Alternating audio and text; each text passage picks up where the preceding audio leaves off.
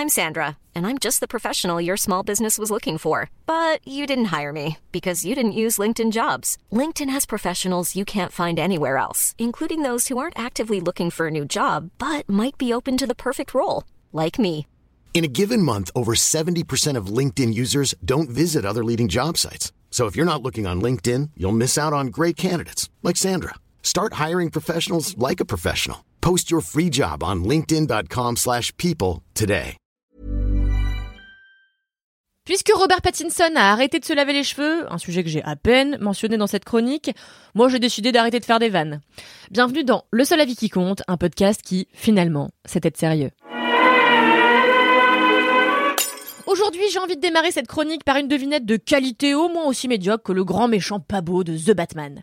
Alors, quelle est la ville où? Il fait un temps dégueulasse, ça sent la piste de rat, la population a l'air sous Prozac et littéralement tout le monde est corrompu mais non, c'est pas Paris, putain. C'est Gotham City, bien sûr. La ville créée par Bob Kane et Bill Finger, qui accueille tous les comics et les films Batman, de se réaliser par Burton à celui qui est sorti mercredi, réalisé par Matt Reeves. Dans cette nouvelle mouture, on retrouve Bruce Wayne, qui, on va pas se mentir, est pas au top de sa forme. hein. À mon avis, il a pas mangé un légume vert depuis 1910. Et tourne en rond dans sa cave, le regard vide et la mèche grasse dans des tenues de TikToker émo. En gros, Bruce Wayne, c'est moi quand j'ai mes règles, quoi. Les 35 heures, ça fait chier tout le monde, Brucey. C'est pas une raison d'arrêter de se laver les cheveux. Alors, The Batman, dont on nous rebat les oreilles depuis des mois, qu'est-ce que ça vaut? Est-ce que vous allez autant vous y faire chier que devant Euphoria saison 2 ou le dernier clip de Juliette Armanet? Eh bien non, parce que The Batman, ça défonce tout. Dans une ville où tout le monde a une mâchoire carrée et une voix de baryton, Robert Pattinson a les cheveux gras.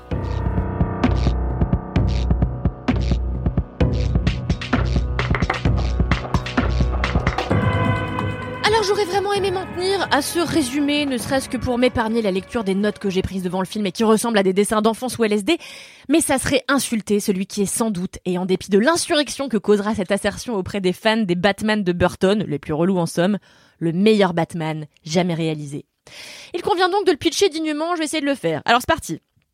Bruce Wayne est en dep total, genre grosse chouineuse dans sa tour d'ivoire. Il faut dire qu'il est sapé comme un membre de Tokyo Hotel et que sa dernière conversation avec un être humain autre que son valet remonte à Gergovie.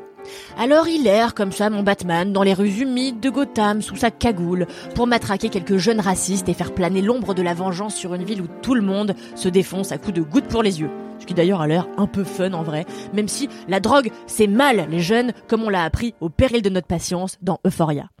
Ermite célèbre, mon Brucey, eh ben, il fuit toute sortie publique et n'envisage l'humanité qu'en compagnie d'Alfred, son ami et majordome loyal, qui est beaucoup trop sexy, d'après moi, pour passer sa vie à s'occuper du courrier de Bruce, mais apparemment, Brucey, il est trop malheureux pour gérer lui-même l'administratif.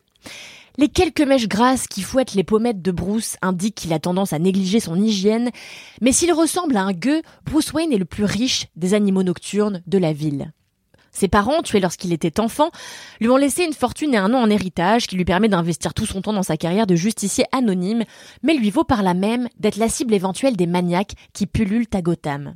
Falcone, le pingouin et surtout The Riddler, c'est le nouvel ennemi public numéro un qui enlève des politiques véreux, des flics ripoux et autres puissants corrompus avant de les assassiner sauvagement, l'ont dans leur viseur. Et vous observerez qu'ils ont en, en commun un amour tout relatif pour le pseudonyme. Hein. Bruce le jour, Batman la nuit, l'orphelin, muré dans son costume de plomb, projette de mettre un terme à la vague de meurtres qui saccage la ville. Pour ce faire, il doit mettre la main sur le rat, dont personne ne veut révéler l'identité, puis sur The Riddler lui-même. Avec son fidèle compagnon, le policier James Gordon, qui taille la plus belle moustache du tiécard d'ailleurs, et sa nouvelle alliée, Catwoman, il doit résoudre des énigmes pour enfants de 4 ans et demi, afin de lever le mystère de l'identité du méchant Riddler.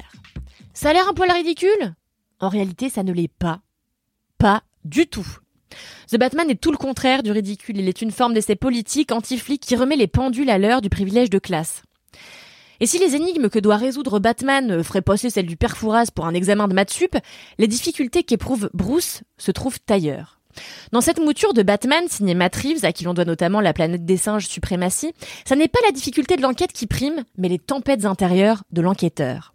Ainsi, pour progresser dans ses recherches, Batman doit fouiller dans l'histoire de sa propre famille et réaliser qu'il a trop longtemps idéalisé son père, quand celui-ci trempait pourtant lui aussi dans le cloaque meurtrier de Gotham. Et c'est sans doute pour ça qu'il est si bien The Batman. Parce que sa grandiloquence est au service de son intimité. Parce qu'il fouille l'âme de son héros et la tord jusqu'aux escarres. À une heure où l'on humanise les grands vilains, euh, comme dans Joker de Todd Phillips, il convenait à tout prix d'assombrir les héros indéfectibles de la culture populaire. Adieu Bruce Toussaint, bonjour Bruce la menace.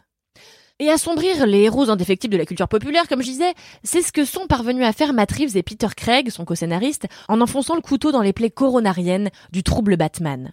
Dommage, toutefois, d'avoir sacrifié l'écriture de l'enquête principale sur l'autel de la mythologie du héros, d'autant qu'un film qui se loue sombre et barré ne peut pas décemment se contenter d'un fil rouge sous forme d'empilement de clichés. Dommage également de n'avoir offert à cette pauvre Catwoman, interprétée par Zoé Kravitz, qu'une backstory digne d'un Star Wars au rabais. Une Catwoman affublée d'ailleurs d'une sexualisation ostentatoire, rappelant qu'en dépit des velléités de Matt à écrire un film de super-héros progressiste estampillé auteur, on demeure bien dans un blockbuster qui doit faire baver tout le monde, et surtout les mecs. Catwoman, pourtant, est sans doute le personnage le plus prometteur de cette nouvelle saga, dont la violence émane d'abominables drames intimes. C'est par elle qu'on évoque notamment la perversité des hommes, les violences faites aux femmes et le sempiternel patriarcat qui, décidément, officie aussi bien à Gotham que partout ailleurs. Malheureusement, si on la découvre d'abord lesbienne, elle se retrouve vite à rouler des peloches à Batman, qui dans cette version d'ailleurs, et à l'inverse de son héritage cinématographique, a tourné prude. Attention, on ne dit pas que la bisexualité de Catwoman n'a pas lieu d'être, mais simplement que pour une fois, il eût été intéressant d'avoir un personnage féminin entièrement lesbien et une absence d'histoire d'amour hétérosexuel entre le protagoniste masculin et le protagoniste féminin. Mais si l'on oublie les pudeurs du film à vraiment embrasser son côté obscur, The Batman demeure un spectacle punk comme j'en avais pas vu depuis très longtemps. La caméra de Matt Reeves reste tout le temps collée à la langue visqueuse et adhésive du bitume chauffé par les roues de la moto ou la bagnole de Batman, comme un rappel que c'est sur le sol que rampe la vermine. Et dans un décor urbain qui n'a rien à envier au volet signé Nolan, The Batman, étourdi par la pluralité de ses plans, ses bastons époustouflantes et sa mise en scène tantôt visuellement bruyante, tantôt visuellement épurée. On évolue rapidement de 1 à 1 milliard sur l'échelle de grandeur de The Batman, et ce sont ces déroutes qui permettent précisément un abandon total à une intrigue pourtant banale. Et évidemment, les héros et la vermine de The Batman ne seraient rien sans ceux qui les campent à merveille. Robert Pattinson, dont je trouve d'habitude qu'il a le charisme d'un maquis concombre, mais c'est une autre affaire, ébloui par la mesure dont il se sert pour jouer un personnage au bord du gouffre. Même si les accessoires de beau gosse et mots dont on l'affuble, comme cette paire là de, lunettes noires digne de Billie Eilish dans ses mauvais jours, là cet enfer, le rend profondément ringard avant l'heure. Zoé Kravitz, à ses côtés, est une Catwoman parfaite qui saute d'une violence à l'autre comme ça avec l'agilité d'un Bengale. Mais ce sont les seconds rôles qui achèvent de parfaire ce tableau punk du mythe de Bob Kane et Bill Finger, parmi lesquels John Turturro, extraordinaire John Turturro, dans le costume du libidineux Falconet, et Colin Farrell, méconnaissable dans celui du pingouin. Ces visages, enfermés à jamais dans la fresque bétonnée de Reeves, sont même parvenus à me faire oublier que quand même, le thème musical de The Batman reprend à s'y méprendre à la marche impériale de Star Wars, mais bref, on va faire comme si on n'avait rien entendu, ou comme si c'était fait exprès, enfin, j'en sais rien. Et puis, on fermera aussi les yeux sur la morale du film, digne des Miss France les moins inspirées, en mode... En fait, euh, ouais, la vengeance, ça sert à rien, quoi. C'est, c'est plutôt être gentil qui est gentil. Quoi qu'il en soit, j'oublierai pas de sitôt l'image de Batman comme un berger noir au flambeau sanguinaire qui guide le peuple vers la lumière. The Batman, c'est beau, et malgré tout, bah c'est bien. C'est même très bien. Même si c'est vrai que Robert Pattinson peut désormais et pour toujours oublier sa carrière d'influenceur shampoing.